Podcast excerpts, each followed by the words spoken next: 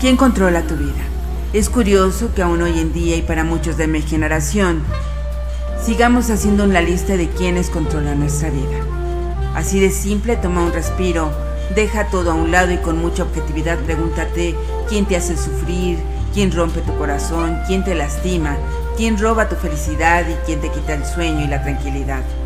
Vale la pena que saques la pluma, el papel y que hagas esa lista y cuando termines te darás una gran, gran sorpresa. ¿Quién controla tu vida? Wow, wow, wow, wow. ¿Tus padres? ¿Tu pareja? ¿Tu familia? ¿Tu familia política? ¿Tu jefe? ¿Tus compañeros? ¿Tus vecinos? ¿Tus hermanos? ¿Tus primos? Ups.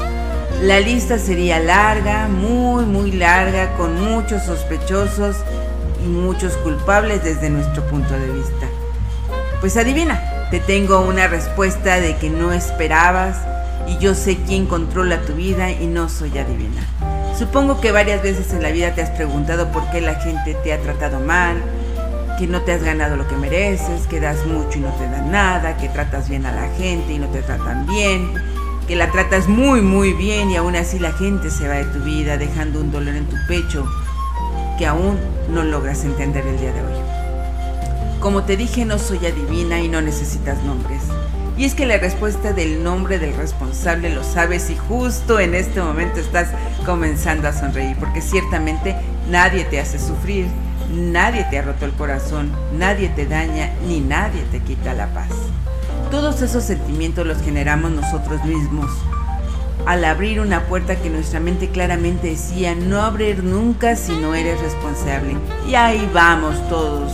Dicen que nadie experimenta en cabeza ajena y abrimos esa puerta y dejamos que el control de nuestra vida salga por ella. Sin embargo, no todo está perdido. Cuando comprendemos que lo que realmente está en juego en nuestra vida es la felicidad y nuestra paz mental y que definitivamente la forma en que apreciamos debe estar por encima de quienes creemos que deben apreciarnos, entonces, entonces nos ha caído el 20. Debemos de volver a tomar las riendas sobre nuestros sentimientos a través de las grandes y amargas experiencias de las que somos responsables por haber sentido durante muchos años y comenzar a darle el verdadero valor a lo que queremos sentir y no a los pensamientos, comentarios y decisiones de quienes nos rodean. Sin duda, cada día estoy más convencida de que cada uno de sufrimos por lo que pasa.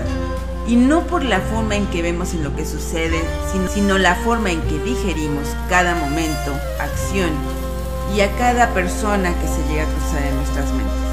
Queremos sufrir por puritito gusto.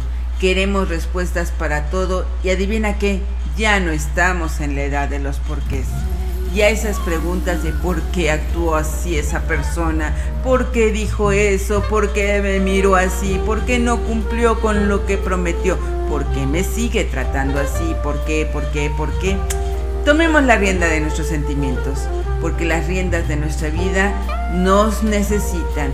No permitamos que alguien controle nuestros sentimientos. Seamos responsables hay que sonreírle a la vida y mandemos a la chifosca mosca aquello que nos saque de equilibrio.